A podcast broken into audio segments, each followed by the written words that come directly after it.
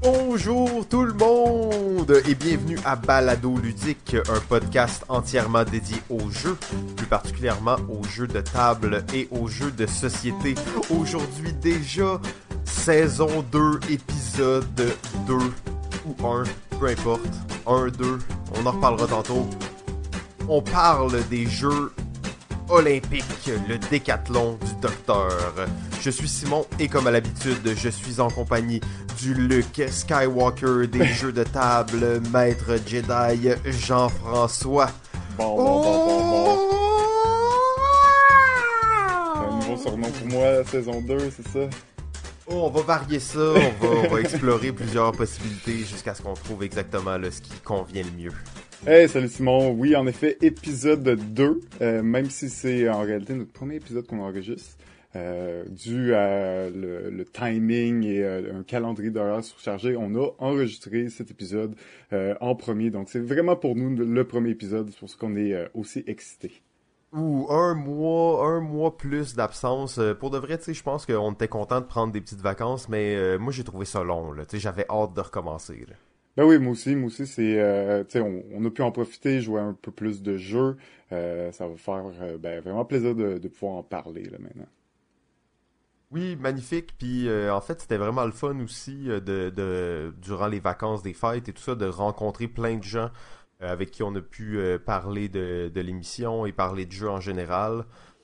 C'était vraiment le fun de rencontrer tout le monde, de voir qu'il y avait beaucoup de gens qui écoutaient Balado Ludique. C'est toujours agréable à, savoir. Ben oui, exactement, exactement. Donc, euh, t'as eu des bonnes vacances, Simon? Est-ce qu'on Ah commence? oui, euh, oui, oui, comment- très bonne. On peut commencer ça maintenant, mais peut-être qu'on peut euh, introduire un petit peu euh, la saison 2, dans le fond, qu'est-ce qu'on avait au programme pour les gens dans les 20 prochains épisodes? Ouais. Qu'est-ce qu'on a pour les gens, Simon? Hi, ben là, je vais tout dire, on regarde des surprises. Ben là, premièrement, une, un des gros changements qu'on a fait euh, majeur, c'est que maintenant on va avoir des épisodes où on va aller rencontrer des, euh, des gens du domaine du jeu en général, des gens du domaine euh, ludique. Il y a déjà plusieurs invités euh, qui ont été annoncés. Ben dans le fond, la semaine dernière, vous avez sûrement pu entendre euh, David Kliss de Montréal Joue. C'était un des premiers invités. Euh, on en aura plusieurs autres. Je veux pas toutes, toutes les. Ah oui, excuse-moi, vas-y. Oh non, mais j'allais en name dropper un peu, là. Ah, vas-y, vas-y, je te laisse la- le, le plaisir de le faire. J'osais pas aller là. si, si tu t'avances, on va y aller. hein. Ben, quelques, quelques personnes qui qui sont très intéressées. euh, on va euh, avoir des dates bientôt pour eux, euh, dont Christian Lemay de la compagnie de Scorpion Masqué et de l'auteur aussi Thomas, Thomas Dagenel-Espérance qui euh, euh, va sortir son premier jeu en mars, officiellement. Ah, très cool. Alors, oui, c'est ça, exact. Donc, on va essayer d'aller rencontrer 10 invités pour vous, puis euh, tâter un peu le monde du jeu au Québec, voir un peu les intervenants. Euh, bien entendu, il y a encore euh, plein de gens qu'on n'aura pas la chance de rencontrer, mais euh, hein, c'est un projet tout jeune et on se laisse la chance d'en faire beaucoup plus dans le futur. Ouais, c'est quand même la moitié de la saison qui va être dédiée à des entrevues et on va avoir une petite formule spéciale avec ces intervenants-là. Donc, ça va être des émissions un peu différentes de, notre formule plus traditionnelle qu'on va avoir quand même, qu'on va quand même explorer plusieurs autres sujets cette saison. Absolument. Et euh, je dirais peut-être l'autre changement majeur qu'on va apporter cette saison-ci, c'est qu'on va essayer, en fait, on va pas essayer, on va conserver les épisodes à une durée respectable d'environ 1h15, 1h20. Euh, la durée n'a pas été euh, vraiment décidée, mais si on a des, des épisodes qui sont trop longs, en fait, on va tout simplement les faire en deux parties. Euh, donc, ça va être quelque chose qui va être peut-être un peu plus facile à écouter pour certaines personnes au lieu d'écouter un délire de deux heures d'un coup. Ben, ça va être un délire de deux heures séparé en deux. Ouais, ça va être un bon défi pour nous aussi. là. Euh, oui, absolument. Là, on est déjà comme à 5-6 minutes. Mais en même temps, euh, cet épisode-ci, c'est un épisode assez tranquille et tout ça. Euh, Le, le thème était plus ou moins clair même. Donc, les Olympiques, là, les Olympiques sont pas encore passés pour nous quand on l'enregistre.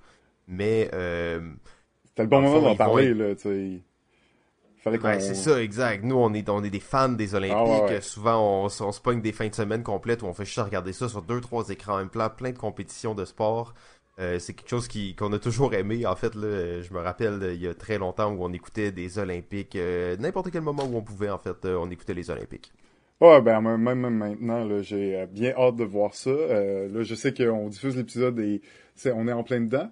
ou peut-être déjà passé. Mais, non, je pense que les Olympiques vont, vont tout juste terminer, là, vont tirer, ça va faire une semaine, ça va être terminé à peu près quand l'épisode va sortir. Euh, donc c'est un épisode sur les Olympiques, mais c'est aussi un épisode sur le docteur, euh, le docteur Kennedy. Je pense qu'on aura la chance de développer un peu plus sur le thème de l'épisode un peu plus tard euh, aujourd'hui.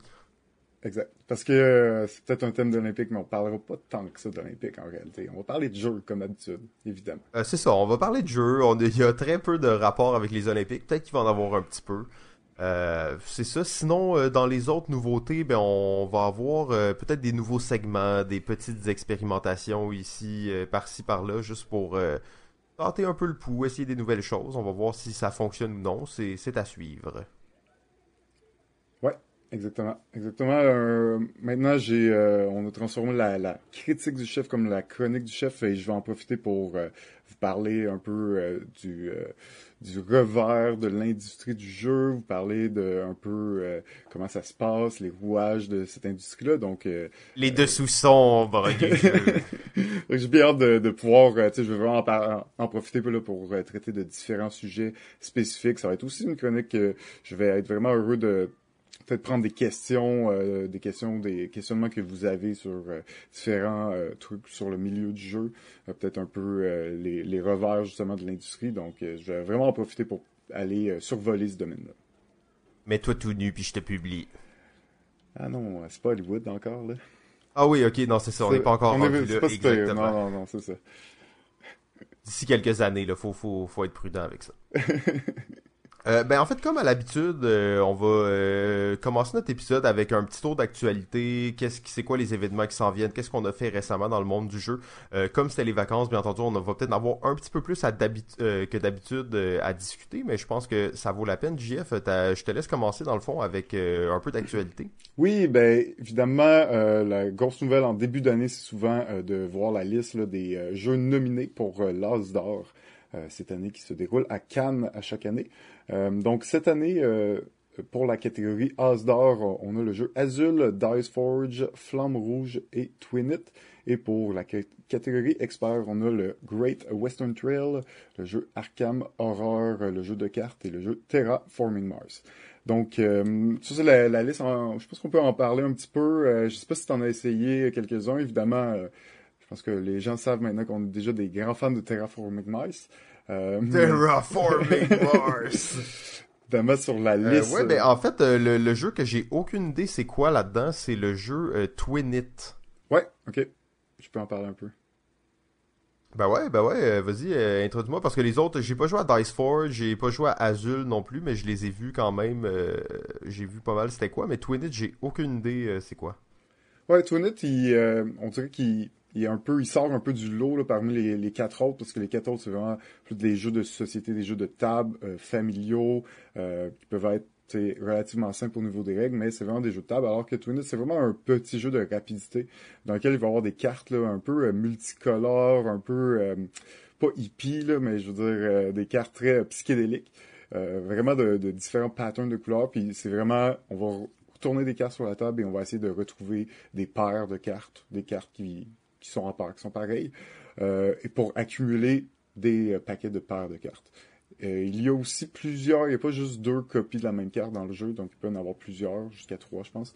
Et donc, si on voit une carte identique sur la table, qui est identique à un des paquets des autres joueurs, tu peux aller voler ce paquet-là. Donc, en gros, c'est rien de révolutionnaire. C'est intéressant, c'est un beau petit jeu quand même cool quand tu l'essayes.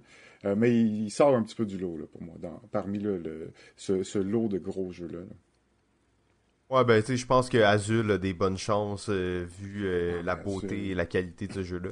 Ouais, Azul, euh, c'est vraiment le fun de voir ça, que, que ce jeu-là de, la compagnie Plan B là, a un succès euh, autant, autant retentissant aussi rapidement que ça. Donc, c'est leur deuxième jeu déjà nominé à Cannes. C'est vraiment, euh, vraiment très content là, de, de, voir ça. Il faut dire que l'auteur, c'est pas euh, n'importe qui, Michael Kessling, qui a déjà gagné plusieurs spiels dans le passé. donc, vraiment, vraiment une belle réussite pour Azul. Ouais, et c'est quand que les, à quel moment les prix vont être décernés pour, pour ce concours? C'est une bonne question. Ça va être le 22 février. tu m'as pris sur le vif, là. ouais. Oh. ok, fait que dans le fond, quand, quand l'épisode va sortir, ça va déjà être passé. Euh, ça, mais bon, on fera un récapitulatif, j'imagine, sur euh, quel jeu aura gagné, euh, puis on donnera nos opinions là-dessus. Ouais, ça va venir évidemment. Donc, l'autre jeu, c'est le, jeu Flamme Rouge. petit Flamme Rouge, moi je suis, je suis un très grand fan du jeu Flamme Rouge. Toi aussi d'ailleurs, j'imagine, un jeu de, de, de, course de bicyclette. Il n'y a rien de plus excitant, là, les pelotons qui se forment et tout ça. très bon jeu. En fait, je suis étonné de le voir en nomination parce que dans ma tête, ce jeu-là, ça fait presque deux ans qu'il est sorti. Ouais. Mais euh, bon, je, suis excité quand même de le voir là parce que moi je pense que c'est un jeu qui a tout à fait sa place. Euh, peut-être que c'est un peu euh, intellectuel, mais en même temps, moi je considère que ça. J'aimerais beaucoup ça qui gagne. C'est un jeu que j'apprécie beaucoup. Ouais, exact. Pour bon, déjà des jeux de course, il n'y en a pas énormément. Euh, mais euh, et des jeux de, de, vélo, de course de vélo, il y en a encore un peu moins. Euh, mais en gros, sais, c'est un beau petit jeu vraiment simple, mais qui reprend quand même la, bien la thématique des, comme tu disais, du, des pelotons et de l'aspiration de ces pelotons-là. Fait que c'est assez simple au niveau des règles, mais on a, on sent quand même bien la thématique. vraiment intéressant. En effet, moi je pense, moi aussi là, je pense que Azul devrait remporter ce prix. Quoique Dice Forge a quand même une valeur intéressante, une mécanique quand même particulière et innovatrice euh, avec euh, les dés que tu vas euh, changer les faces de TD et améliorer les faces de TD durant la partie. mais je pense qu'Azul, pour moi, le, gameplay de, de, Azul est de loin supérieur à celui de Dice Forge.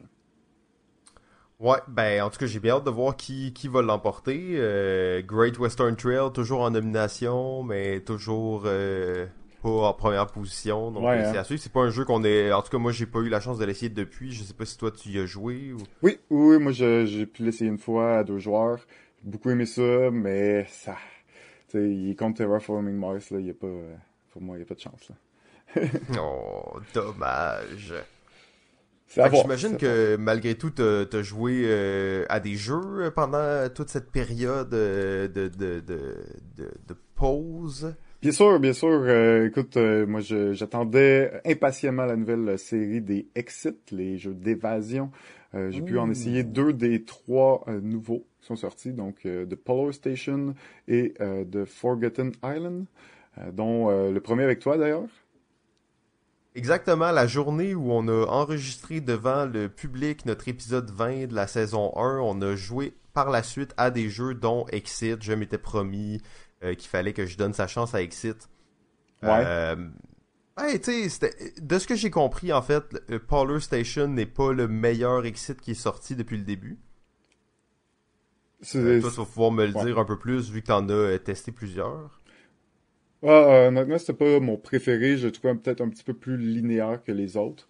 mais ouais, aussi on a, on a bugué sur des trucs qu'on n'aurait pas dû bugger. Là ouais, moi j'étais avec des spécialistes, j'espérais que vous alliez me montrer la voie et tout ça. Finalement, ça a pris 20 euh, minutes avant qu'on résout la première euh, indice. Mais euh, j'ai quand même aimé l'expérience. J'ai trouvé justement ce que j'avais en tête comme expérience tactile et peut-être un peu plus intéressant que juste des cartes. le fait que tu dois découper des choses, que tu dois en coller, que ça l'amène un peu un peu plus d'imagination, un peu plus de d'immersion dans, dans le jeu. Ben oui, exactement. Ben, c'est pour ça que ben, c'est pour ça pour moi les, les exits c'est, c'est, c'est dans les jeux d'évasion en ce moment euh, en jeu de société c'est vraiment les, les numéros un parce qu'il y a cette petite touche de plus et oui c'est des jeux destructibles euh, et donc pas possible de d'y rejouer ni de, de, de, le prêter à des amis mais je pense que ça vaut la peine quand même. Ah ouais, pour 20$, euh, t'es 4 personnes, c'est 5$ chacun, une expérience de 1 heure, 1 heure et demie de jeu qui est assez unique là, malgré tout.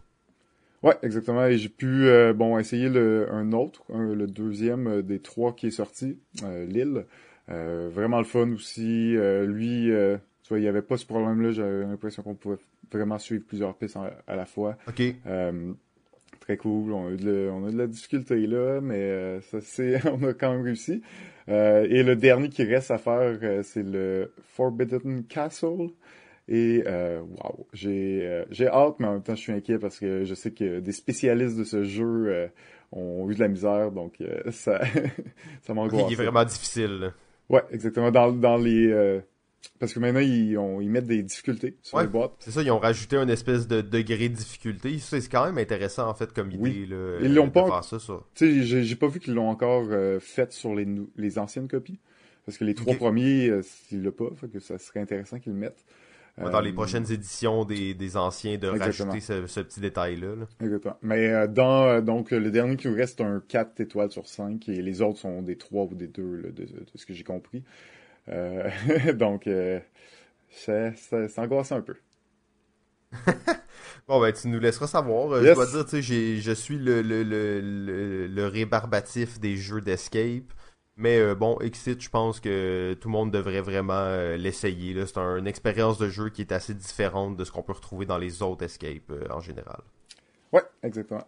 Ensuite, peut-être un autre jeu que, que j'ai joué et oh là là, je l'ai joué beaucoup. Lui, j'ai pas joué à tant de nouveaux jeux euh, pendant le temps des fêtes, mais celui-là, j'en ai fait plusieurs parties. C'est le jeu Civilization A New Dawn. Donc, la oh. nouvelle version du jeu Civilization, euh, faite euh, toujours par la compagnie Fantasy Flight. Alors, j'étais déjà un grand fan de, de l'autre version de Civilization, sortie, si je ne me trompe pas, en 2008. Et euh, bon, dans le, ce nouveau, dans cette nouvelle version, on a vraiment un jeu plus, euh, un petit peu plus simple au niveau des mécaniques, un petit peu plus simple au niveau des, des règles euh, en général et beaucoup plus rapide au niveau du gameplay. On parle d'un jeu de peut-être plus 2 à 3 heures, contrairement à l'ancienne version. Et je trouve la mécanique absolument géniale parce que durant la partie, tu as seulement 5 cartes et ils sont placés dans un certain ordre et au moment où tu l'actives, plus ça fait longtemps que tu n'as pas activé la carte, plus elle va être forte. Donc, une petite mécanique de, de, de, de, rangée de cartes qui est vraiment bien faite et qui donne vraiment une belle thématique. Ces cartes-là, évidemment, c'est tes technologies que tu vas évoluer. Donc, la carte, une fois, a fait l'effet, mais quand tu l'évolues, elle va donner un effet plus puissant ou un, nouvel effet. Euh, donc, c'est vraiment dans toute la simplicité de la mécanique vient prendre toute la profondeur stratégique, la profondeur de, de, de, de, la thématique aussi euh, qui est bien imprégnée dans, dans le jeu. Euh, clairement, on a peut-être un jeu un peu moins thématique que on pouvait retrouver avec l'ancienne version mais euh, c'est peut-être un jeu qu'on va être capable de jouer justement un peu plus souvent dû à, sa durée, sa complexité euh, beaucoup moins euh, intense que l'ancienne version. Donc, un gros coup de cœur pour moi, Civilization New Dawn. Je vais encore y jouer beaucoup, je pense. Ouais, ben d'ailleurs, la première partie, on l'a joué ensemble. Il devait être, quoi, une heure du matin quand on a commencé à lire les règles, à peu près? Ouais, ça a été peut-être un petit peu plus compliqué que ce qu'on pensait. Ouais, parce que c'était supposé être ultra simple et tout, mais je suis d'accord avec toi. Moi, j'étais contrairement pas vraiment un fan euh, de l'ancienne civilisation, un peu trop euh, d'envergure pour moi, un peu trop massif. Euh, et ça, j'ai juste joué une fois, mais j'ai adoré l'expérience. Je pense que tu as tout dit. la simplicité de la mécanique, le fait que t'as pas beaucoup d'actions, mais que ces actions-là peuvent varier en force plus t'attends avant de les utiliser. L'idée d'un cycle d'action, justement, qui est très bien fait. Euh, aussi, je pense que tu as bien mentionné le fait que la thématique perd un peu euh, d'importance dans ce jeu-là. Mm. Je pense que les, les... Je sais pas, toi tu disais que tu étais un fan, mais j'ai l'impression que les, les puristes de civilisation vont être un peu déçus par ce jeu-là au niveau thématique. Ouais. Euh, parce que pour de vrai, j'ai pas l'impression que tu es une civilisation et surtout que tes différences avec les autres civilisations sont vraiment maigres. Là. En fait, t'as très peu de différence entre les différentes civilisations. Ouais, ça. Hein. Ils ont coupé un petit peu dans le gras dans, dans ce jeu-là. Comme, euh, disons, l'exemple de l'eau, ben l'eau, tu peux juste pas aller dessus pendant une bonne partie de la game jusqu'à ce que tu ailles la technologie, mais il n'y a pas de bateau, il n'y a pas de port, c'est vraiment... Ils l'ont juste un peu effacé, là. Ouais, ben en même temps, moi je trouve que mécaniquement, c'est un jeu qui est vraiment solide en fait. C'est quand même original, des, des mécaniques qu'on voit pas souvent, amenées d'une belle façon. Euh, moi, j'avais trouvé ça de toute beauté, en fait, là, au niveau de la mécanique.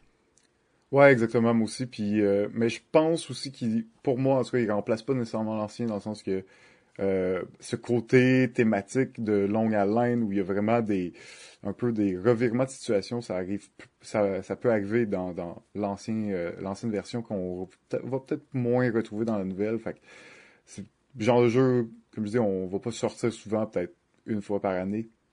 Mais l'expérience, ça va être là et thématiquement, il va être un petit peu plus. Euh, on va sentir un petit peu plus la différence entre les peuples et les différentes nations. Là. Euh, donc pour moi, c'est comme deux jeux différents qui Ouais, c'est pas un versus l'autre. Hein, je pense que je suis d'accord avec toi là-dessus aussi. Là, c'est vraiment juste un, un autre jeu de civilisation qui est complètement différent en fait, puis qui s'éloigne beaucoup de ce qu'on connaît de civilisation pour justement aller dans dans l'aspect jeu de société si on veut. Donc ça c'est là que ça, l'attrait se passe au niveau de comment ils ont pensé les mécaniques. L'autre jeu c'est très simple, mais euh, il y a énormément de choses à, à voir, mais c'est très logique. Alors que celui-là c'est plus presque abstrait à un certain point, hein, les, euh, comment ça se déploie sur le plateau. Là. Mais euh, oui, moi j'ai vraiment apprécié l'expérience, mais c'est ça, c'est pas une réinterprétation de, de l'ancienne civilisation. Non, c'est ça. Déjà, il n'y a plus d'unité militaire, c'est tes zones de contrôle qui attaquent. Il y a des trucs vraiment contre-intuitifs dans le jeu-là. mais ces choses, ces mécaniques-là font en sorte que le jeu est comme malgré tout plus simple et plus efficace pour faire un peu la même chose. donc, à, la à la limite, ça me fait penser c'est peut-être un problème de nom, ce jeu-là. Ouais, ouais, ben, en tout cas, moi, je suis habitué avec les jeux vidéo que d'une version à l'autre, c'est quand même assez différent. Donc, moi, de voir ça en jeu de société, je, ça me surprend pas, là. Ah ben moi je suis vraiment excité de voir qu'ils ont, ont osé là, justement aller complètement ailleurs puis qu'ils ont dit ok on abolit, on recommence, on fait autre chose de, qui est différent, qui est pas nécessairement mieux mais qui va aller chercher peut-être un autre public. Mm. Ouais, ouais, je je sais pas d'ailleurs s'ils vont le traduire en français, ce que j'aimerais beaucoup. Euh, mais euh, en tout cas, c'est ça. Je, c'est définitivement un achat là, pour moi. Un coup de cœur euh, pour toi cette année-là, Absolument. début Déjà. 2017. Eh ouais, j'en ai, j'en ai même un autre. Mais c'est peut-être toi qui voulais le présenter? Ah ouais, ben en fait, tu sais, j'allais parler d'autres choses, mais on peut peut-être juste aller dans le vif du sujet rapidement. Euh, parce que là, déjà, le temps file, hein, euh, on est tout tranquille, c'est notre premier épisode, mais il faut quand même euh, être dans les bonnes grâces et se dire 1h15, 1h20, c'est la durée qu'on vise. Ouais, ouais, ouais. Donc, je vais y aller avec un événement auquel suis, j'ai participé dans le fond durant le temps des fêtes, le 29-30 décembre dernier. et comme à chaque année, dans le fond, c'est tenu le 24 heures de jeu à la récréation. La récréation qui est un café ludique coin Ontario-Saint-Denis. Et une fois par année, ils font ce qu'ils appellent le 24 heures de jeu. Donc de midi à midi le lendemain, les gens viennent et jouent à des jeux dans le fond pendant 24 heures. Un truc un peu euh, un peu délirant en fait, on se cachera pas, hein. c'est quand même intense. 24 heures de jeu, on est tous allés dans des, conventions, on est tous passé des fins de semaine de jeux extrêmes, mais 24 heures condensées, euh, sans dormir, sans euh, rien faire d'autre, c'est un petit peu extrême. Moi, je suis allé seulement 12 heures, en fait, à peine 12 heures. J'avais un party de Noël juste avant et je me suis rendu là à minuit jusqu'à 10 heures du matin le lendemain. Euh, donc c'est ça, c'est quand même assez spécial. Il y avait beaucoup de monde, j'étais étonné. Hein. quand je suis arrivé, il devait avoir autour d'une 40, 50 personnes, peut-être un petit peu moins. Je dirais qu'il y avait facilement 25 personnes toute la nuit qui étaient là, qui jouaient. Euh, ce qui était bien, c'est qu'on a eu la chance bon de jouer à euh, Two Room and a Boom. On en a parlé oh, plusieurs fois par le passé. C'est un jeu que tu veux jouer à beaucoup de gens. Euh, je crois qu'on a joué une partie, on était 24, une partie, on était 23. donc deux parties de Two Room and a Boom, toujours le fun. Le, lieu était propice pour ça. Il y avait deux salles. En fait, tout le monde qui était là a participé. donc ça a vraiment créé une espèce d'effet d'effervescence dans les lieux. Euh, par la suite, je dirais par contre qu'on a déjà commencé à déraper. Euh, on s'est fait euh, quelques parties de High School, le jeu de pichenotte de pingouin. et ensuite, on a joué au jeu qui s'appelle Ne réveille pas papa qui dort. Don't wake daddy. C'est un vieux jeu, ça? oui, oui, c'est un très vieux roll and move où, dans le fond, on a une espèce de gros lit en plastique au centre avec un bonhomme qui est le père et un petit cadran qu'on pèse dessus et à un certain nombre de clics, dans le fond, qui est euh, aléatoire, il se réveille, son bonnet vole à l'autre bout de la pièce et on doit recommencer au début. Le but, dans le fond, c'est on est des enfants qui veulent se rendre au frigidaire en pleine nuit, mais s'ils font du bruit, le père se réveille, il les ramène dans leur chambre. Euh, c'est un jeu qui se joue à 4, qui est un roll and move là, vraiment classique. Et en fait, nous, on a joué à 8 personnes. Il y avait comme plus de jetons. Fait qu'on a joué. C'était quand même euh, assez cool. Bon, c'est pas le meilleur jeu, on s'entend. Euh, mais euh, c'était quand même assez drôle. Et euh, ben en fait mon, coup de cœur de la soirée et d'ailleurs mon coup de cœur du début de l'année, c'est le nouveau jeu du Scorpion masqué fait par Thomas Dagenet l'Espérance qui est Decrypto.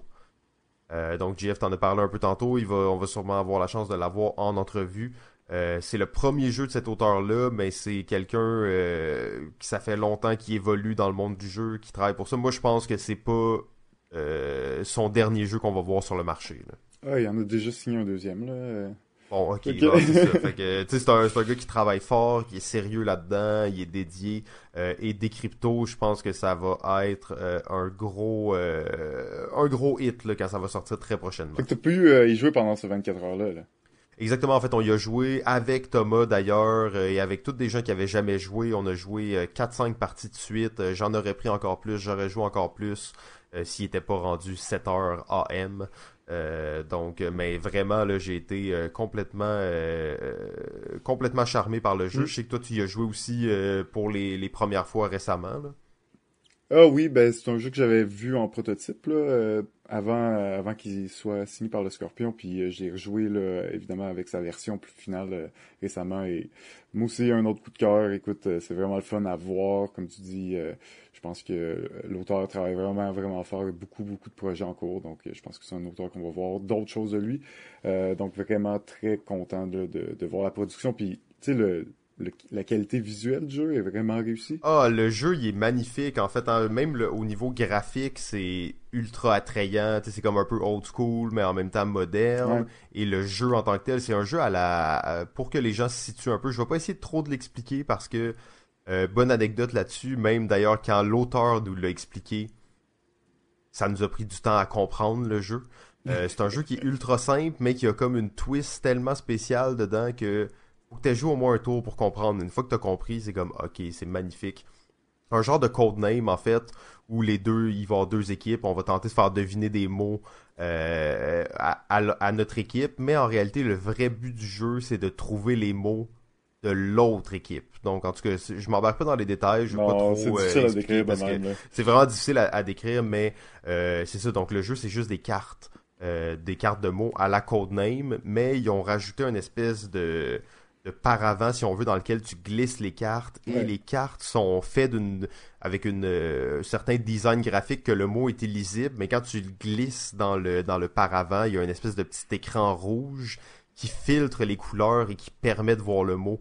Euh, ça n'ajoute réellement là, rien au jeu, mais c'est juste une belle une belle façon de présenter un jeu simple puis qui est comme plus euh, espion puis tout ça. Ok, on déchiffre le code. Euh, vraiment super production.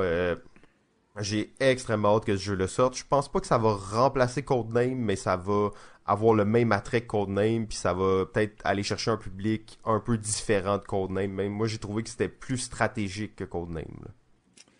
Euh, ouais, je suis d'accord, absolument. Euh, en même temps, même ça a été le, le spiel de l'année. Là. Je n'irai pas à m'aventurer que c'est le spiel de l'année, mais ça, ça, ça, va faire, euh, ça va faire son bout de chemin, je pense.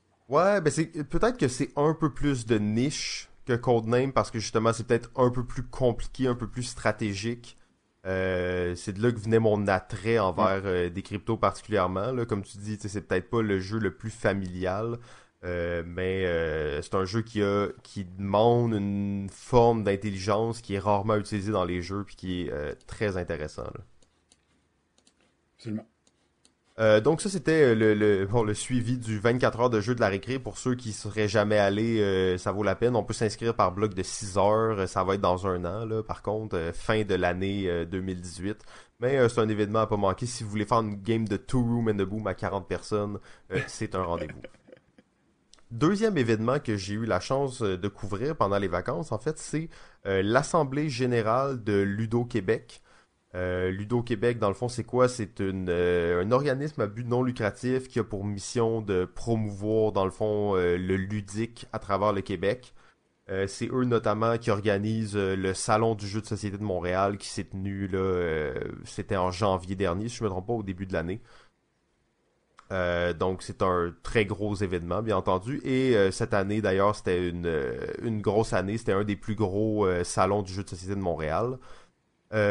Ludo Québec était à leur assemblée générale et ont, ont, changé de président. Dans le fond, l'ancien président s'est retiré et on a une nouvelle présidente qui est Hélène Vigneault. Euh, Hélène Vigneault, dans le fond, euh, peut-être ça vous dira rien, mais c'est pas n'importe qui. C'est quand même euh, une fille qui est absolument impliquée dans le monde du jeu. Elle a travaillé chez Philosophia, elle travaille maintenant chez Le Scorpion Masqué. et bien entendu sûrement plusieurs autres implications dans le domaine.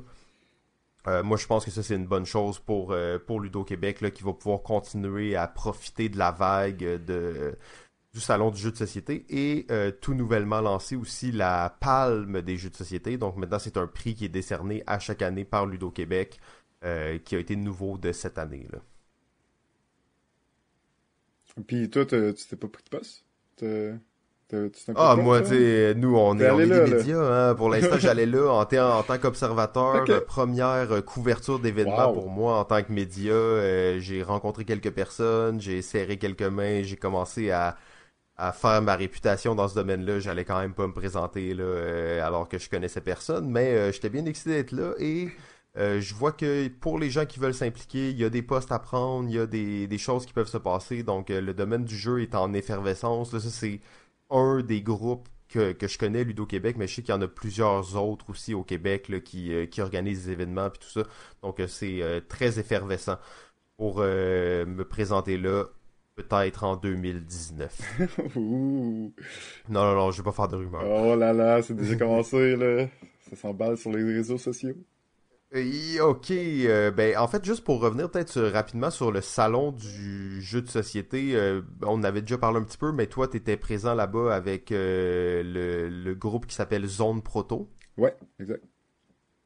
Euh, peut-être juste nous parler un peu de ça, parce qu'on n'a jamais eu vraiment la chance d'en parler beaucoup. Puis là, comme on a un petit peu plus de temps aujourd'hui, je me suis dit que ça serait intéressant juste de savoir c'est quoi Zone Proto. Est-ce que s'il y a des auteurs qui sont à l'écoute, des gens qui font des jeux à la maison, est-ce que ça peut être intéressant pour eux? Euh, oui, absolument. Ben, en fait, euh, dans le fond, Zone Proto euh, vient du fait qu'on est, il y a un peu une communauté de créateurs, de futurs créateurs qui se rencontrent dans le but de tester leurs jeux entre eux, de, de s'entraider à la création de leurs jeux. ben, évidemment, dans le but de se faire éditer. donc, c'est vraiment le, but avec le Zone Proto, c'est de se présenter dans les événements ludiques comme le Salon du jeu de Montréal.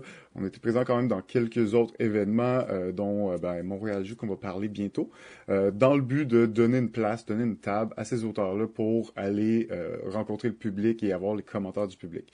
Donc, Zone c'est d'ailleurs, c'est avant tout une communauté des gens qui se rencontrent. On a des rencontres d'auteurs deux fois par mois.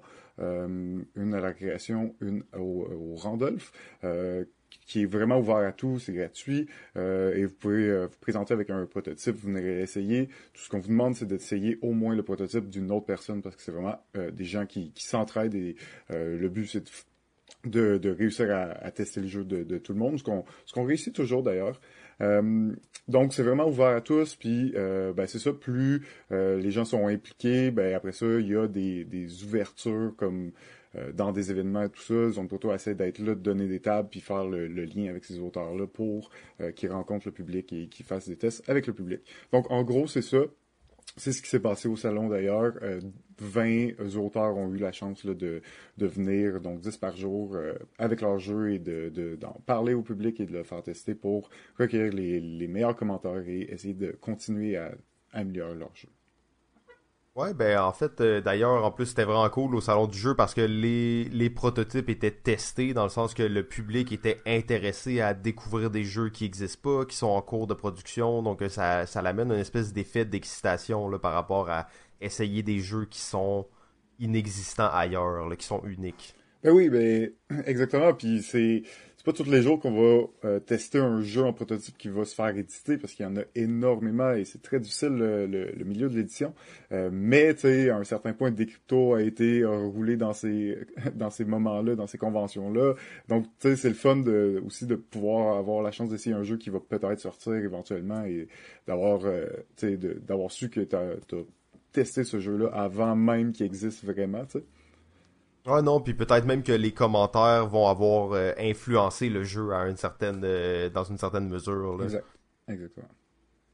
Ouais, ben c'est, très cool ça. Puis euh, ben sûrement qu'on va avoir la chance d'en reparler plus dans d'autres épisodes. On n'a pas vraiment prévu parler de ça à 100% le design de jeu, mais on sait très bien qu'un jeu de société, ça se conçoit à travers des tests, d'innombrables et d'innombrables tests. Donc petit conseil pour ceux qui font des jeux, les tester par le plus de gens possible. Euh, bon, on arrive maintenant à la, fin de notre période d'actualité où on parle de Montréal Joue, qui est le, gros festival qui est en ce moment même, euh, au moment où l'épisode est diffusé. Donc, c'était du 24 au 11 mars. gros événement sur le jeu. On a eu un invité la semaine dernière, David, qui nous a parlé de Montréal Joue en détail. JF, tu as peut-être quelques petites choses à ajouter là-dessus?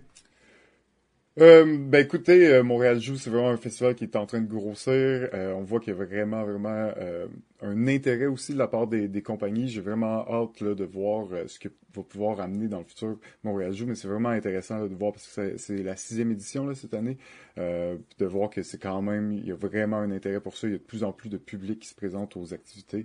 puis il y a un peu de tout, donc on, on en a parlé un peu au dernier épisode, euh, mais euh, surtout de là, il y a vraiment des beaux, des, belles activités euh, en lien avec le jeu de société, donc c'est vraiment le fun à voir. Euh, ouais, absolument. Donc, il y en a vraiment jeux vidéo, jeux. il y a même d'ailleurs demain la nuit des zombies à la grande, à la bibliothèque Frontenac. Je sais pas c'est quoi, mais j'ai juste vu l'activité, un jeu immersif, sportif, coopératif et terrifiant. Euh, donc, euh, en tout cas, je sais pas c'est quoi, mais ça a l'air assez intéressant. Euh, donc, plein de choses là, pour toute la famille aussi. Donc, beaucoup d'activités pour les enfants qui sont habituellement pas très chères. ça vaut la peine. Ça dure deux semaines. Donc, c'est, comme JF disait, c'est assez majeur comme, comme événement.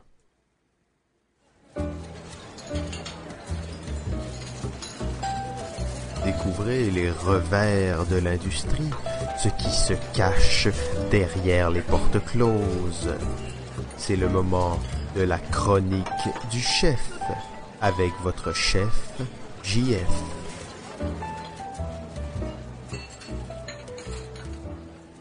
Alors, cette semaine, à la chronique du chef, je vais faire un survol un peu de, l'industrie du jeu et voir c'est quoi euh, les compagnies, c'est quoi les intervenants euh, donc, euh, dans le processus de création de jeu, euh, on peut se douter que la création de jeu part d'un auteur, d'une idée, euh, et jusqu'à ce que il se rende en boutique, que ce soit une boîte vendue à un public.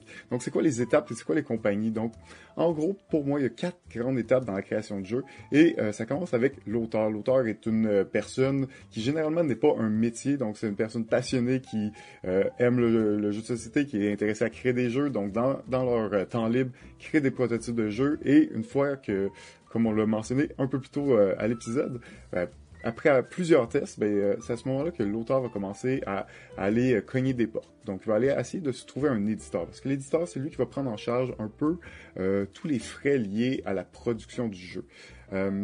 Donc, euh, chaque éditeur, et il y en a vraiment beaucoup quand même dans le monde, des, éditeurs, ont un peu une gamme de jeux, ont des produits, ont un public cible. Donc, euh, cette relation-là entre l'auteur et l'éditeur est quand même très importante parce qu'un auteur doit aussi être en mesure de, cibler son jeu, s'adresse à quel type d'éditeur. De, euh, donc, pour euh, être le plus efficace, essayer d'aller voir les bonnes personnes, ne pas perdre euh, trop son temps. C'est vraiment un gros travail là, pour l'auteur de se trouver un éditeur et c'est très difficile de se faire éditer, mais ça finit toujours. il y a tout le temps des jeux qui se font éditer par des auteurs chaque année, donc il y a quand même des, des, exceptions à tout ça. Une fois qu'un éditeur a, dit oui, a signé le, un jeu, ben, lui, son travail, ça va être vraiment de, de prendre le jeu et de, de, le mettre au propre, si on veut. On va prendre un proto et le rendre un bon jeu. Peut-être qu'il va amener quelques modifications au niveau des règles, euh, du balancing du jeu, va continuer à le tester aussi. C'est généralement un travail qui est fait en, encore en relation avec l'auteur. Euh, mais il va aussi prendre en charge euh, tout le côté graphique. Donc, il va engager euh, peut-être des, des, des, pigistes pour faire le, le, design de la boîte. va devoir aussi contacter les, les fabricants. Donc, les fabricants, c'est beaucoup, beaucoup en Chine que les jeux sont faits, évidemment. Il y a quand même des industries aux États-Unis, en Allemagne ou au Québec mais c'est beaucoup le contact avec ces compagnies-là de production euh, qui a à faire donc euh, au niveau des pièces, le choix de, la qualité des pièces ou de, des composantes, du plastique, du bois. Euh, tout ça, c'est des décisions que les éditeurs vont prendre sur leur jeu. Euh, ils vont aussi mettre au propre les règles, donc s'assurer d'avoir un vrai jeu professionnel. il y a aussi un travail avec le distributeur. Parce que la troisième étape, c'est le distributeur et c'est vraiment un lien entre l'éditeur et de distributeur parce que les clients d'un éditeur, c'est vraiment euh, les distributeurs. l'éditeur en, soi n'est pas directement en contact avec le public, c'est vraiment un autre intermédiaire. Un distributeur, en réalité, c'est une compagnie, un entrepôt qui ont plein de jeux et qui distribue les jeux dans une région. ça peut être une région très large comme tous les États-Unis ou juste le Québec. Donc, euh, certaines compagnies ont des droits de distribution et c'est les clients des, éditeurs. Donc, généralement, en amont, au moment où un éditeur est sur le point de signer un jeu ou veut euh, passer à la production d'un jeu, il va aussi le faire tester à ses distributeurs pour voir l'intérêt euh, de ses clients en réalité. Donc, go, c'est vraiment une relation un peu à trois qui se passe à ce niveau-là et l'éditeur un peu au, le point central va essayer de, bien orchestrer le tout. Une fois qu'il est, satisfait, qu'il pense avoir trouvé des clients, euh, des distributeurs sont satisfaits, ben, ça va être là qu'il va distribuer le jeu et essayer de, vendre des quantités de jeux. Donc, les distributeurs vont acheter des euh, certaines quantités de jeux, ça peut être 2000 comme ça, 200, dépendamment de, la région. Et finalement, ben, le distributeur, son travail, ça va être d'aller euh, voir les boutiques. Donc, la relation de vente entre, entre un distributeur et une boutique, euh, c'est vraiment là que ça se passe. Les distributeurs connaissent les boutiques dans leur région et vont aller euh, les appeler. Il y a des conventions, il y a vraiment euh, plusieurs mécaniques internes à l'industrie qui font en sorte que ces deux milieux-là se rencontrent, peuvent se parler. Et c'est vraiment le distributeur qui va vendre aux boutiques. finalement, ben, la boutique, c'est elle qui va être un peu pris avec les jeux si elle réussit pas à les vendre. Donc, la boutique va devoir aussi bien euh, comprendre sa clientèle et qu'est-ce que la clientèle cherche euh, pour faire des, choix judicieux au niveau euh, des jeux qu'ils achètent. donc, ça, c'est un peu le, survol de, comment va, se créer, dans combien de mains passe un jeu, la création d'un jeu. On voit qu'il y a quand même beaucoup d'étapes. Et ben, d'une certaine façon, ça peut aussi vous indiquer un peu pourquoi les jeux sont relativement chers. Euh, que hum, c'est pas pour rien, il y a beaucoup d'étapes. C'est quand même des étapes assez utiles, dans le sens que c'est vraiment des compagnies qui sont là, qui euh, travaillent, qui mettent toute leur énergie à euh, se spécialiser sur leur domaine, que ce soit l'édition, la distribution ou les boutiques. Hum, et c'est beaucoup de travail, là, soit faire, être distributeur ou éditeur. C'est pour ça qu'on voit généralement des compagnies qui vont faire un domaine. Par contre, il y a évidemment des plus grosses compagnies comme, disons, Asmodee, qui vont euh, avoir euh, occupé plusieurs rôles dans cette euh, chaîne de production. quand on pense à Asmodee, ben on pense aux jeux peut-être édités par Asmodee, mais c'est Asmodee aussi un distributeur qui va distribuer des jeux dans la région française, en France plutôt, et au, Canada aussi. Donc, il y a vraiment deux volets à cette compagnie-là, c'est-à-dire qu'il y a le volet plus édition, qui sont une compagnie d'édition euh, leur but, ça va être d'éditer le jeu, ils vont faire tout les, le cheminement nécessaire. Et ben, c'est simple, leur client, c'est Asmodee Distribution. Donc, ils se vendent les jeux à leur propre compagnie. C'est vraiment une autre euh, compagnie d'une certaine façon parce que euh, ben, Asmodee Distribution va aussi distribuer des jeux de d'autres compagnies. Euh, donc, des fois, c'est un peu dur de savoir qui est l'éditeur, qui est le distributeur, si c'est Asmodee Distribution qui le fait ou c'est distribué par Asmodee mais euh, créé par une autre compagnie. Parce que c'est des fois mélangeant de savoir quelle est la compagnie derrière le jeu. Et c'est vraiment l'éditeur, c'est pas un distributeur ou euh, un distributeur qui traduit les règles euh, d'une autre langue. Il euh, faut vraiment des fois, c'est un peu mélangeant de, voir la différence entre les deux.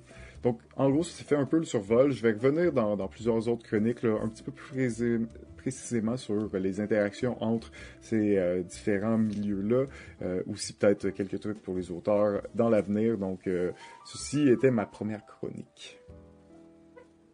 C'était la chronique du chef avec votre chef, JF.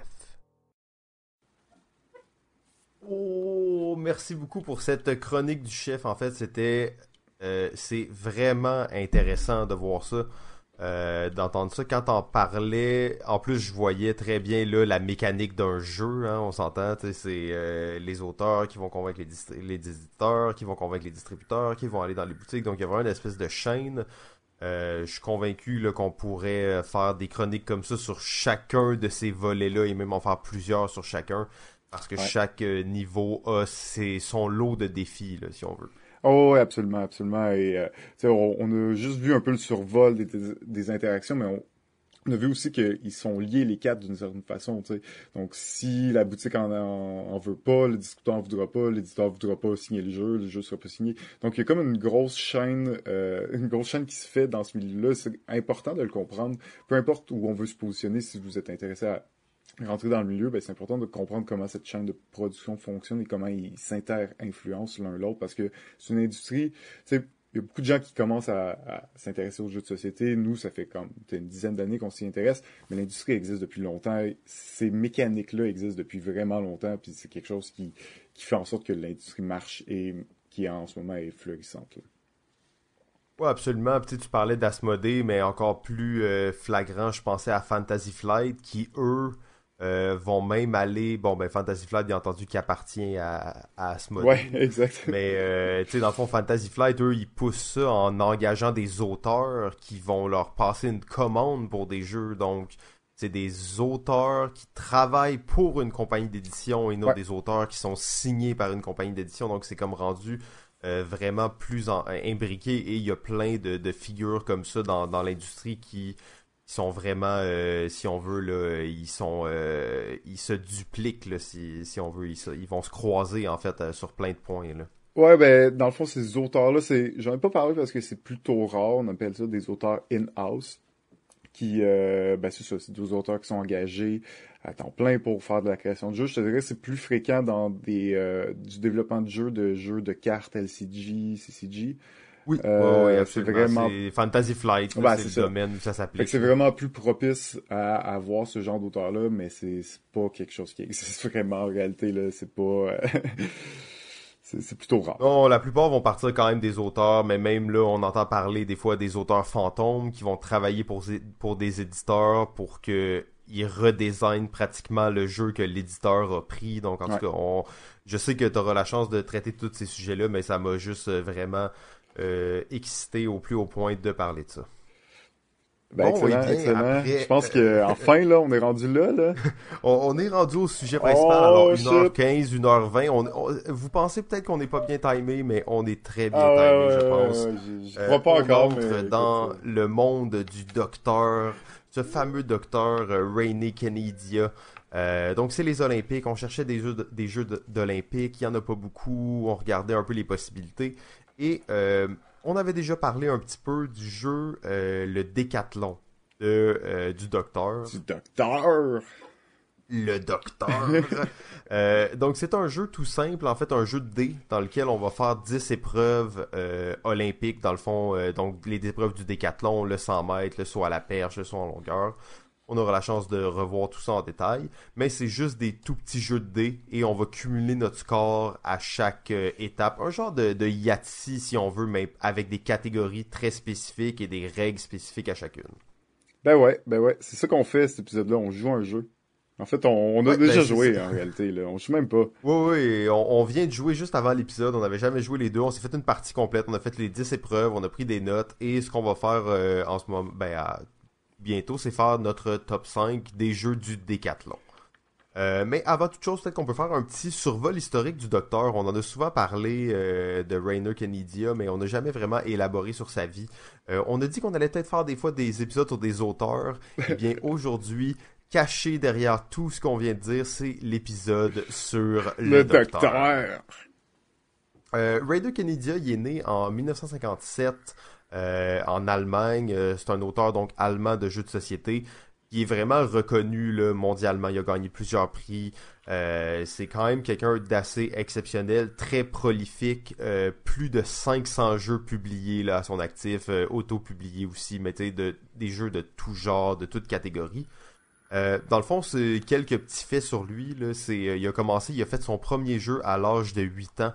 Euh, ensuite, il y a eu une maîtrise en sciences euh, de l'Université de Syracuse aux États-Unis. Et un doctorat, de là vient le docteur euh, en, en mathématiques en Allemagne. Donc, c'est un docteur en mathématiques qui fait des jeux. plusieurs jeux là, très connus comme Tigre et Euphrates, Samouraï, Lost City, Modern Art, Ra, euh, Pico, Mino, Modern euh, Art, euh, Lord of the Ring Confrontation, euh, Lord of the- et justement, tu- et tu parlais de, de son jeu aussi, Lord of the Ring, le Seigneur des Anneaux, Oui. qui est un jeu qui s'est vendu à plus d'un million d'exemplaires, traduit dans 17 langues différentes. peut-être peut-être le vrai premier jeu coop en fait. hein. euh, oui, euh, possiblement, il y a des rumeurs qui courent comme quoi ça serait euh, un des premiers jeux coopératifs. Euh, sinon, ben, il a gagné déjà un Spiel aussi en 2008 avec euh, le jeu euh, Katis, que je n'ai pas joué euh, malheureusement. C'est quoi le jeu? Ça fait pas mal Katis. Keltis, ouais, c'est une version du Lost City à 4 joueurs. Ah, ok, ok, Ouais. magnifique. Donc, ben, ça, il a gagné le Spiel en 2008 avec ça. Donc, c'est quand même pas n'importe qui, le docteur, plus de 500 jeux euh, à son actif. C'est quand même euh, quelqu'un d'assez euh, d'assez reconnu. Et nous, on joue à un de ses jeux les plus obscurs Ouais. qui a publié, je sais même plus en quelle année. Ça doit faire un certain temps. Là. Il y a eu, en tout cas, le Décathlon, un jeu auto-publié, c'est une page de règles. Et la page de règles, c'est aussi la feuille de pointage. Donc ça vous donne un peu une idée de quel genre de jeu c'est. Mais ça fitait bien pour les Olympiques. Il me semble que c'était léger pour euh, aborder le docteur euh, dans tout le respect qui est dû. Ben oui, exact. Là, c'est même c'est un peu ironique. Là, malheureusement, euh, le, le, le fait que qu'il est tellement productif que, comme tu dis, a fait plus de 500 jeux, c'est un peu ce qui nous retient de pouvoir faire un vrai épisode sur lui.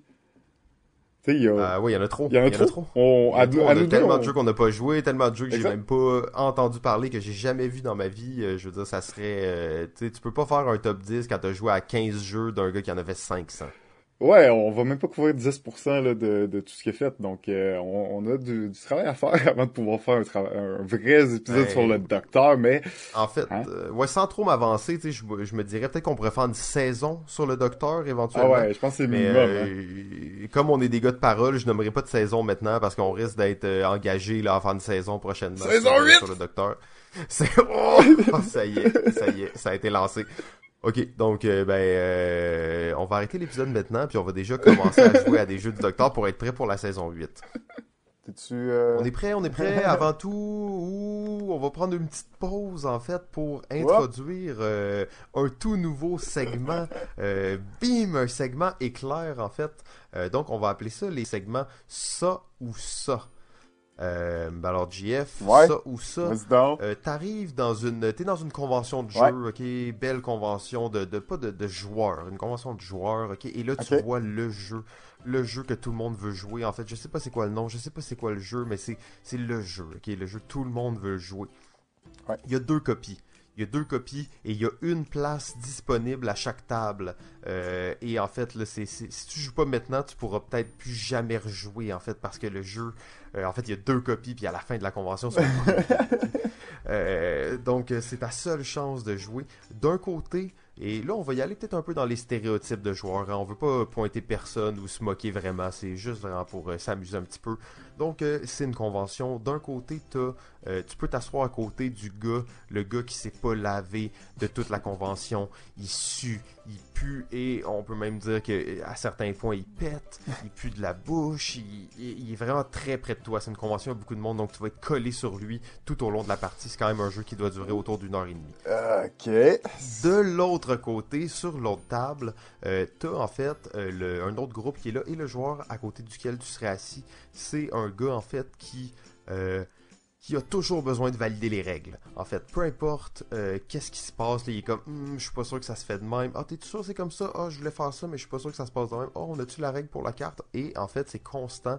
Et souvent, d'ailleurs, il va euh, vouloir revalider des règles qu'il a déjà validées.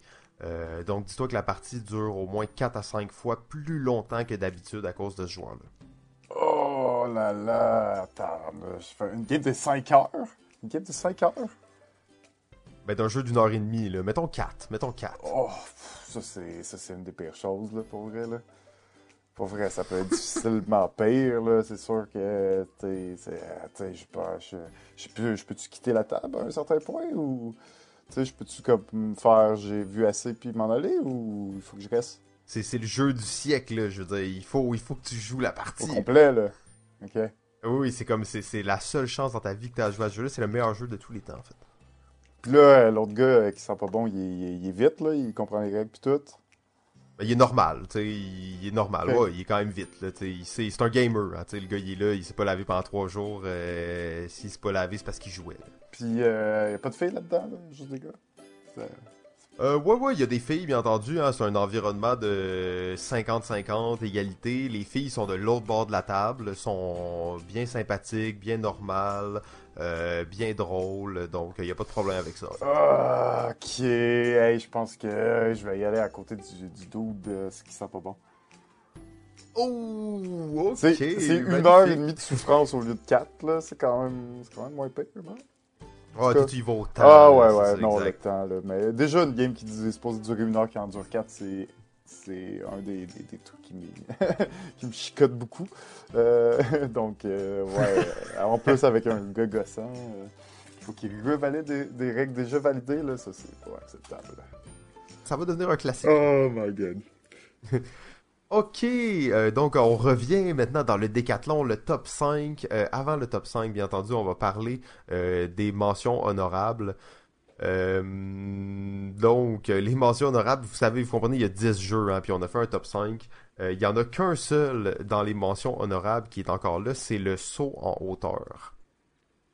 Je te laisse peut-être introduire ça, JF, le saut en hauteur. Qu'est-ce que t'en as pensé de ce petit jeu de dés? Ouais, ben le, saut en hauteur, il a pas fait notre top, parce que c'est peut-être un, des jeux qui était un petit peu plus random euh, par rapport aux autres, mais en même temps, c'est un jeu de dés, hein, fait que c'est sûr que... Ah, c'est tous des petits jeux qui sont très push your luck, assez aléatoires. Exactement. Euh, fait que dans le fond, le saut en hauteur, on va avoir plusieurs tentatives pour euh, essayer d'atteindre un numéro.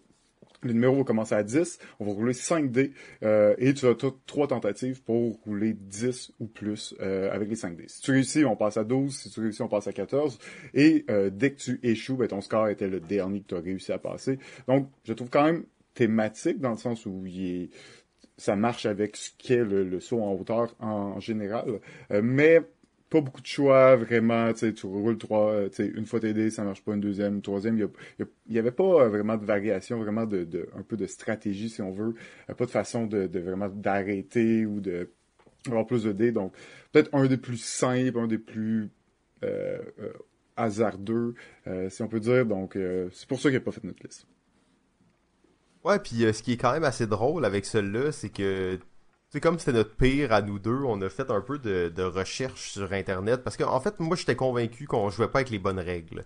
Euh, parce que c'était trop bizarre, parce que t'as la chance de sauter une étape, mais en réalité, t'as aucune raison de sauter une étape, parce que la seule chose que ça te donne sauter une étape, c'est la chance de faire moins de points si tu rates la tentative suivante. Euh, et là, j'ai trouvé sur un forum, sur Board Game Geek, en fait, que quelqu'un disait que les règles pour le saut en hauteur avaient été révisées en juillet 2006. Euh, et là, la personne demande, euh, bon, est-ce qu'il y a quelqu'un qui a ces règles-là parce que je les trouve nulle part? Et là, bon, la plupart des gens répondent que non. Et là, un peu plus loin dans la discussion, on a quelqu'un qui dit, Sheamus Park nous dit euh, I did some side analysis to prove that a player who skips some jump will beat a player who try them all.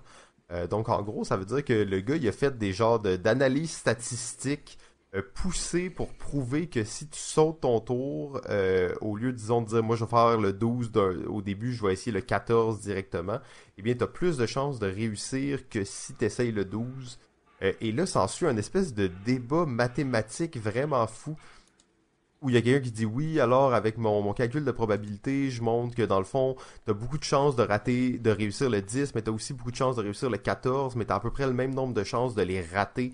Donc ça c'est vraiment assez poussé. euh, on s'entend que c'est le jeu du docteur, hein, donc ça suscite euh, la fibre mathématique Ben oui, euh, ben oui, des gens. exactement. À ces jeux, on peut souvent sentir euh, cette, ce lien avec les mathématiques. On sent qu'ils sont, sont mathématiques la plupart de ces jeux. Donc, bien, bien content de voir une discussion sur les maths à ce niveau-là, parce que Absolument. nous-mêmes, on, on comprenait pas pourquoi on pouvait euh, skip des, des, des étapes. On disait ça fait pas de sens. C'est juste un truc pour faire, faire avoir des chances de perdre plus de points. Tu sais. Mais, Mais non, il y a, y a euh, des voilà. probabilités Et derrière voilà. et tout ça. Puis, euh, puis en fait, le, le, le, le gag pratiquement de ça, c'est que six mois plus tard que cette discussion-là dure sur les forums de Board Game Geek, Ben, ça se termine qu'il y a un gars qui dit euh, Fac, est-ce qu'on les a, les, euh, les rule revision Est-ce qu'on les a, les versions euh, modifiées des règles Et en fait, après ça, plus de réponse. Euh, c'était en 2013, donc on ne saura jamais vraiment si les règles avaient été changées ou non. Mais je trouvais ça bien quand même de voir les gens se sont enflammés sur les mathématiques, ont complètement oublié que les règles étaient révisées. Et bon, nous on a joué bien entendu avec l'ancienne version des règles potentiellement. et c'était le seul au programme euh, donc dans les mentions honorables. Maintenant, nous sommes donc prêts à passer au top 5 du décathlon du docteur. Numéro 5. Euh, alors, mon numéro 5 se retrouve plus haut sur ta liste, Simon. On va parler tantôt. Ouais, ça risque d'arriver euh, plusieurs fois dans, dans, cette top, mais bon. mon numéro 5, il s'agit du 110 mètres haies. Ouais. Euh, donc 110 mètres est assez simple. Euh, ce qu'on va faire, c'est qu'on va, euh, un peu comme le, jeu qu'on a vu juste avant, on va lancer les 5 dés et on va essayer d'avoir le plus haut total. La, la, twist là-dedans, c'est qu'on a le droit de relancer les 5 dés 5 fois. Mais quand on arrête, on prend notre total et on doit lancer toujours les 5 dés d'un coup. donc ça reprend vraiment l'idée du saut en hauteur mais euh, sans filet, si on veut. Euh, dans le sens que tu vas pas aller... Euh, si tu décides de rerouler les dés, ben, tu perds le total que tu avais sur le jeu. Alors ça l'amène une espèce d'aspect de OK, est-ce que je pense que je peux faire mieux, mais si je peux faire si je peux pas faire mieux, je pourrais pas revenir en arrière. Donc cette petite notion stratégique là que j'ai trouvé assez intéressante dans le 110 mètres est. Ben ouais, ben ouais, beau, petit jeu, tu sais, c'était... Moi, j'ai... Dans le fond, il il ne se retrouve pas dans mon top 5 celui-là, mais euh, je le trouvais peut-être un petit peu trop simple, un peu moins de choix par rapport aux autres, mais euh, ce que ce qu'il faut retenir là, de, de, du décathlon, c'est que les jeux étaient quand même bien thématiques. on le sentait, là, la mécanique qui était en lien avec euh, avec ça, avec euh, l'épreuve en soi. Donc c'est ça qui est, qui est, vraiment cool. Puis je, je, trouve, je trouve que ça, ça fitait bien aussi avec le, le 100 mètres haies. Ouais, non, c'est, fou, hein, parce que, tu sais, on partait... On s'entend, là, cet épisode-là, à la limite, c'était presque une joke, là. On était comme, OK, on va faire un top 10 sur un jeu qui est sorti il y a 20 ans avec juste des 10 petits jeux de dés dedans. Mais euh, j'aime tellement les Olympiques, j'y croyais, là, j'y croyais à mon athlète et tout, puis je voulais qu'il performe bien, même si je savais que c'était purement de la chance. Euh, ça marche très bien en fait. Ben oui, ben avec les, les statistiques qu'on a eues, là, on est capable de se faire une idée de c'était qui notre athlète, c'était quoi ses forces. C'est quand même 10 épreuves ouais, différentes. On a vu, là. moi je performais bien dans le sang. Moi j'étais un sprinter, un gars, toi t'étais un gars d'endurance. On avait vraiment défini, là, t'avais un bon bras, mais moi j'avais une bonne technique de lancer. Euh, c'est, c'est, en tout cas, c'est peut-être un peu du délire, mais bon, on y reviendra un peu plus tard. Numéro 4. Mon numéro 4 se trouve un peu plus haut sur ta liste. Et mon numéro 4 se trouve pas mal plus haut sur ta liste. Numéro 3. Alors, le numéro 3, euh, c'était l'épreuve du disque ou du euh, javelot. Euh, donc, je pense qu'il était aussi ton numéro 3. Ouais, exactement. Donc, on a le même numéro 3, disque et javelot. comme tu l'as dit, c'est la même épreuve. C'est juste qu'il y en a une qu'on va utiliser les chiffres pairs et l'autre les chiffres impairs. Ouais, donc en gros, on va, euh, dans le fond, gouler euh, les dés une fois. Et il faut que, on, de mettre de côté au moins un dé, mais au moins un dé qui a une valeur impaire, ou paire selon l'épreuve. Euh, et on peut en mettre de côté plus que un quand on a fait ça, on va regouler nos dés. Et à tout moment, on peut décider d'arrêter de compter le total de points qu'on a. Par contre, si à un roulé, on n'a on pas de, de dés pairs ou impairs euh, qu'on peut mettre de côté, ben on a échoué l'épreuve et on va faire, on a trois tentatives pour essayer de faire le meilleur score. Euh, oui, en fait, euh, super simple hein, comme jeu. On s'entend, tu fais juste, euh, tu sais, on s'entend geler des dés, soit pair, soit impair. Mais j'ai trouvé qu'il y a vraiment un aspect intéressant parce que plus tu gèles tes dés vite, moins t'as de possibilité de rouler des dés par la suite, donc moins de possibilité d'avoir des dés pairs ou impairs. Euh, donc il y a une espèce de jeu qui est intéressant et comme dans tous ces mini-jeux-là où tu as des, euh, des essais différents, donc dans celui-là, tu as trois essais, donc tu peux rater deux essais puis en réussir un, ben, j'ai trouvé que l'aspect stratégique d'avoir, mettons, un score qui était un peu plus petit dans tes premiers essais te permettait là, de, de, de pousser ta chance encore plus dans les derniers essais. Là.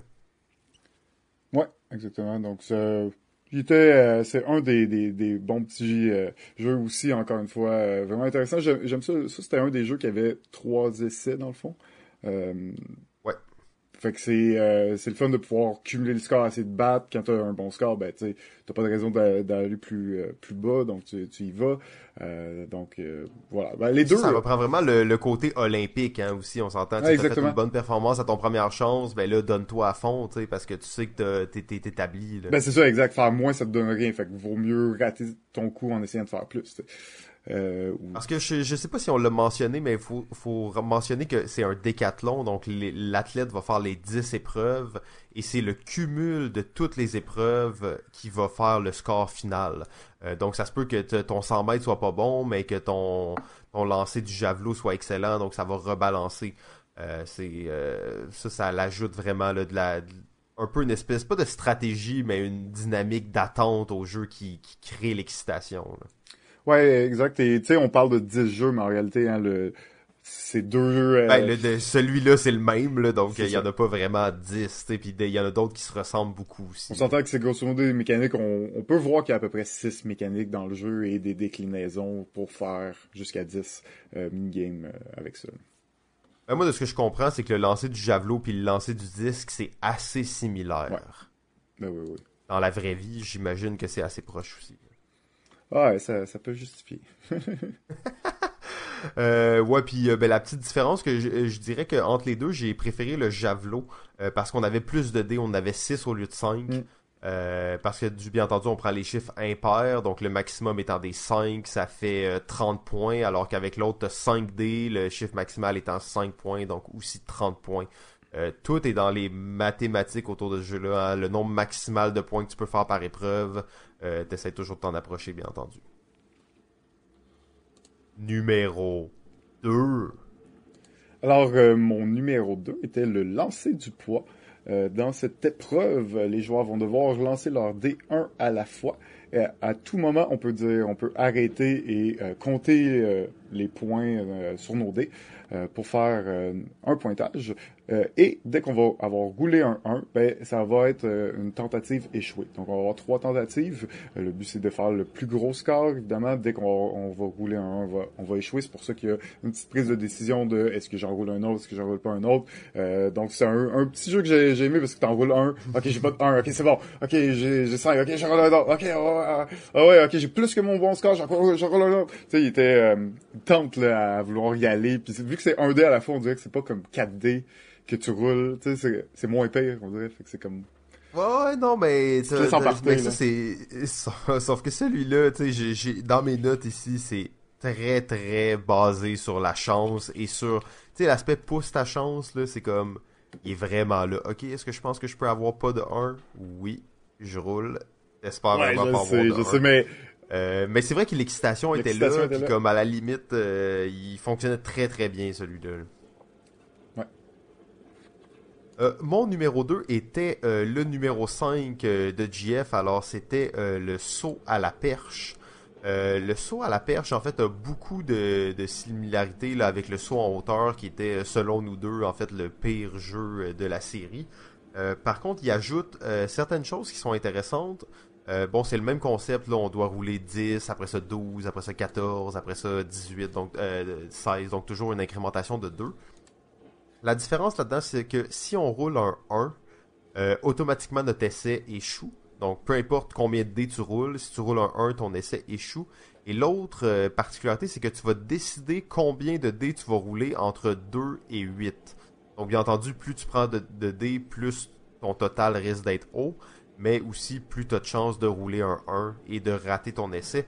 Euh, donc il y avait vraiment un côté, euh, je trouvais, qui était assez intéressant puis stratégique à la limite là, avec ça au niveau des probabilités.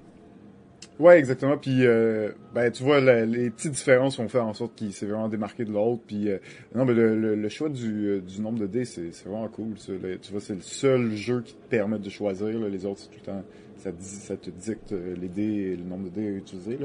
Donc, petite variante là, qui est assez originale, je peux comprendre, qui est plus haut sur ta liste. Oui, absolument. Euh, donc, euh, on est finalement rendu au numéro 1. Alors, euh, mon numéro 1 était le jeu Le Saut en longueur c'est ça? en longueur, exactement, le saut en longueur. Alors, ce qui, était vraiment, ce qui est vraiment cool dans celui-là, c'est que c'est un truc qui se fait en deux étapes. Il va y avoir l'étape de la course et ensuite il va y avoir l'étape du saut en soi. Donc, dans la première étape, euh, notre but, ça va être de rouler bas. Donc, on va rouler 5 dés et on va euh, prendre un dé, au moins un dé qu'on va devoir geler. après avoir gelé un certain nombre de dés, ou à tout moment, on peut décider d'arrêter. Et le nombre de, dés qu'on a gelé, le total du nombre sur ce dé-là ne doit pas dépasser 8. Si dépasse 8, ben, c'est considéré comme une tentative échouée. Euh, donc, on essaye de faire 9, mais avec le moins, avec le plus de dés possible. Donc, avec, en roulant des valeurs les plus faibles. Parce qu'une fois qu'on a gelé ces dés-là, si on en a gelé 3 par exemple, ben, ça va être les 3 qu'on va utiliser. Et de même façon, dans la deuxième étape, on va rouler les dés et là on va pouvoir, on va devoir geler un par roulement et notre but c'est faire le plus euh, gros euh, score donc de conserver les, les, les, chiffres les plus élevés donc plus on a réussi à en conserver dans la première étape ben, plus on va probablement réussir à faire un plus gros score à la fin donc petite petite twist dans celui-là -là, qu'on n'a pas vu peut-être dans les autres vraiment un truc de à deux étapes super intéressant là, tant moi oui, absolument. Euh, c'était mon numéro 4 d'ailleurs, puis euh, je pense que tu l'as bien euh, résumé. très, très belle particularité là, où tu vas être amené à prendre des dés pour les. En deux étapes, hein, en fait, comme tu l'as dit. Donc, il n'y a pas, pas grand chose de plus à dire sur ça mon numéro 1, il s'agit, en fait, c'est mon numéro 1, c'est trois, euh, trois épreuves différentes qui étaient assez similaires les unes des autres. C'était le numéro 4 de GF d'ailleurs. C'était le 100 mètres, le 400 mètres et le 1500 mètres. Qui sont, bon, les, euh, les épreuves de course. Euh, fonctionnent toutes pas mal de la même façon. En gros, on va euh, séparer nos dés en groupes. Donc, euh, disons, on va prendre l'exemple du 400 mètres pour le faire. C'est peut-être un de ceux qui est le plus emblématique à expliquer. Donc, on va séparer 8 dés en 4 groupes, donc des, groupes de 2 dés. On va rouler individuellement ces groupes-là. Et dans le fond, le but va être d'avoir le plus haut total, mais tous les, les nombres 6 qu'on va rouler vont être comptés négativement. Donc, le but, c'est d'avoir le moins de 6 possible. Alors, qu'est-ce qu'on va faire? C'est qu'on va avoir le droit de 5 euh, reroulements de groupe. Alors, euh, donc j'aurai le droit de rerouler 5 fois n'importe quel des groupes. Ben, en fait, 5 euh, fois n'importe quel des groupes. Alors, je peux rerouler ceux que je veux 5 fois et à la fin, on va cumuler le total. J'ai trouvé que ces jeux-là étaient intéressants parce que tu avais la... Le 100 mètres est peut-être un peu moins intéressant pour moi parce que tu as juste deux groupes de 4 d Donc, tu as vraiment peu de contrôle sur qu'est-ce que tu vas rouler. Euh, alors que le 400 mètres et le 1500 mètres travaillent avec des groupes de 1D, encore une fois, ça c'est assez euh, non conventionnel, ou des groupes de 2D.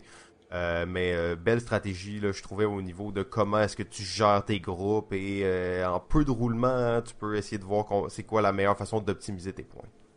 Ouais, exact. En effet, le, 400 mètres il est plus emblématique là, parce que les deux autres sont un peu spéciales. Le, le, 100 mètres, il y a juste deux groupes, fait tes choix sont un petit peu moins là. Euh, puis le, le, le, 1500, ben là, c'est un dé à la fois. Euh, tu vas avoir 8 paquets, tu vas juste essayer d'optimiser tes dés. Donc, ouais, en effet, le 400 mètres, c'était vraiment le, meilleur là, des trois. Euh, puis, euh, ben, moi, je peut-être que je trouvais qu'il était peut-être plus ou moins thématique, lui, peut-être un petit peu moins euh, de similitude, mais vraiment une belle variation avec les trois étapes aussi, avec les trois modes de jeu pour cette épreuve de course. Bon, eh bien, ça fait le tour de, ce premier, deuxième épisode de la saison 2 de Balado Ludique. Euh, c'était euh, le décathlon du docteur. Euh, peut-être un petit mot de la fin. je sais qu'absolument on n'est pas très bon pour ça, mais là moi j'en avais un en tête. Je sais pas si toi t'avais quelque chose peut-être ou. ben, en fait, moi c'était plutôt une genre de suggestion. Je me dis, ça serait cool de se faire un décathlon, mais tu sais où t'as t'as plusieurs athlètes, puis peut-être qu'il y a des pays, puis c'est comme un, une journée complète où on fait là, euh, plein de qualifications, puis il y a des dés spéciaux, puis on a des cartes. Euh, il me semble qu'il y a quelque chose d'intéressant là-dedans, d'en prendre un tout petit jeu euh, de dés et de vraiment exploser le concept, pratiquement de l'échange d'athlètes entre les équipes, je sais pas trop. Euh, ça se passe pas comme ça, là, les Jeux Olympiques dans la vraie vie, Simon, mais euh, en effet, il y aurait... Ouais, il n'y a pas d'échange entre les athlètes. pas d'échange d'athlètes, non, c'est pas comme ça. non, mais des fois, tu sais, il y a des gens qui font, euh, tu sais, euh, venir quelqu'un dans leur pays, puis là, cette personne-là va compétitionner pour leur pays, puis là, c'est comme, c'est un peu controversé. Ça se fait un petit peu, en effet, là, en effet. Mais bon... Ça pourrait être une carte spéciale dans le jeu. euh, oui, en effet, ben, en fait, surtout si on fait ça, on va probablement réussir à trouver des, des pouvoirs aux athlètes. Ouais, des pouvoirs ou des dés spéciaux avec des faces différentes, peut-être, euh, ben, quelque chose comme surtout ça. Surtout de trouver des pouvoirs qui leur permettent d'être plus spécialisés dans certains domaines, peut-être dans certains hmm. sports et tout. oui, euh. absolument, absolument. Ben, euh, c'est ça, la, la, chose par contre que ça nous montre, hein, c'est que des jeux sur les sur les sports olympiques, il y en a pas beaucoup. Euh, c'est sûr qu'on n'a pas fait une recherche exhaustive, là, mais il y en a pas énormément là, sur le marché. Là. Ouais, ouais, même, euh, même quand on pense aux jeux vidéo, il n'y en a pas énormément. Hein. C'est pas nécessairement une thématique euh, si populaire. Non, pourtant, euh. tout est là. Puis les jeux vidéo hein, sur les sports olympiques sont tous pareils. C'est des jeux terribles dans lesquels il y a toutes les épreuves. Puis la plupart des, des, des, des du gameplay est pas bon. Là, comme tu contrôles plus ben, ou moins des jeux qui sont très difficiles, très techniques. Ça fait longtemps que j'ai pas joué à un jeu comme ça. C'est genre de thématique qui m'intéressait quand j'étais plus jeune, mais euh, en effet, il y en a pas des plus récents, puis c'était tout le temps pas mal terrible ces jeux-là. Pourtant une belle thématique, il y aurait quelque chose à faire avec ça. Euh, oui, absolument. Donc, euh, c'est les, auteurs à l'écoute. Allez-y, on veut jouer à des jeux olympiques. Je pense que ça vaut vraiment la peine. Euh, ben, en fait, ça va maintenant. Je pense qu'on est là, hein, 1h17, euh, 1h. on est là, on est, on est parfaitement dans les temps. Euh, donc, tout est, tout est au rendez-vous, tout est parfait. On respecte notre engagement euh, pour notre premier slash deuxième épisode. Euh, je vais conclure ça en disant merci à tout le monde qui nous ont écrit sur Facebook, particulièrement durant euh, la période de, pause. Il y a eu beaucoup de gens qui nous ont écrit. Je n'aimerais pas tout le monde parce que c'est, euh, il y en a, il y en a beaucoup en fait. Mais c'est très apprécié. Vos suggestions ont été retenues aussi. Il y a des bonnes chances qu'on traite des suggestions qu'on a reçues dans des épisodes cette fois-ci. donc, vous pouvez aussi trouver, et ça c'est tout nouveau, le détail de l'épisode, donc les jeux dont on a parlé et tout ça, dans les commentaires sur sur l'épisode que vous écoutez en ce moment. Donc, dans les notes, vous allez avoir euh, tous les détails que vous voulez sur l'épisode. Donc, euh, merci à tout le monde qui nous écrit. Continuez de le faire, c'est très apprécié. Pour ceux qui ne nous suivent pas encore sur Facebook, vous pouvez le faire, c'est pas obligatoire, mais au moins vous allez voir quand les épisodes sortent. Et euh, aussi tout récemment, on est, on s'est inscrit sur le site Stitcher. c'est un site qui vous permet d'écouter des podcasts, que vous soyez sur Android, sur iPhone, sur votre ordi, sur votre télé, sur votre micro-ondes, sur n'importe quoi qui est intelligent de nos jours. Vous allez pouvoir nous écouter sur Stitcher. Eh bien, GF, c'était oh, un plaisir de recommencer euh, Balado Ludique avec toi pour une deuxième saison. Euh, merci beaucoup de ta grande collaboration. Merci à toi, c'est vraiment cool. Et on se retrouve la semaine prochaine. Nous remercions jeu.ca pour diffuser le podcast Balado Ludique. La musique est une gracieuseté de bensound.com.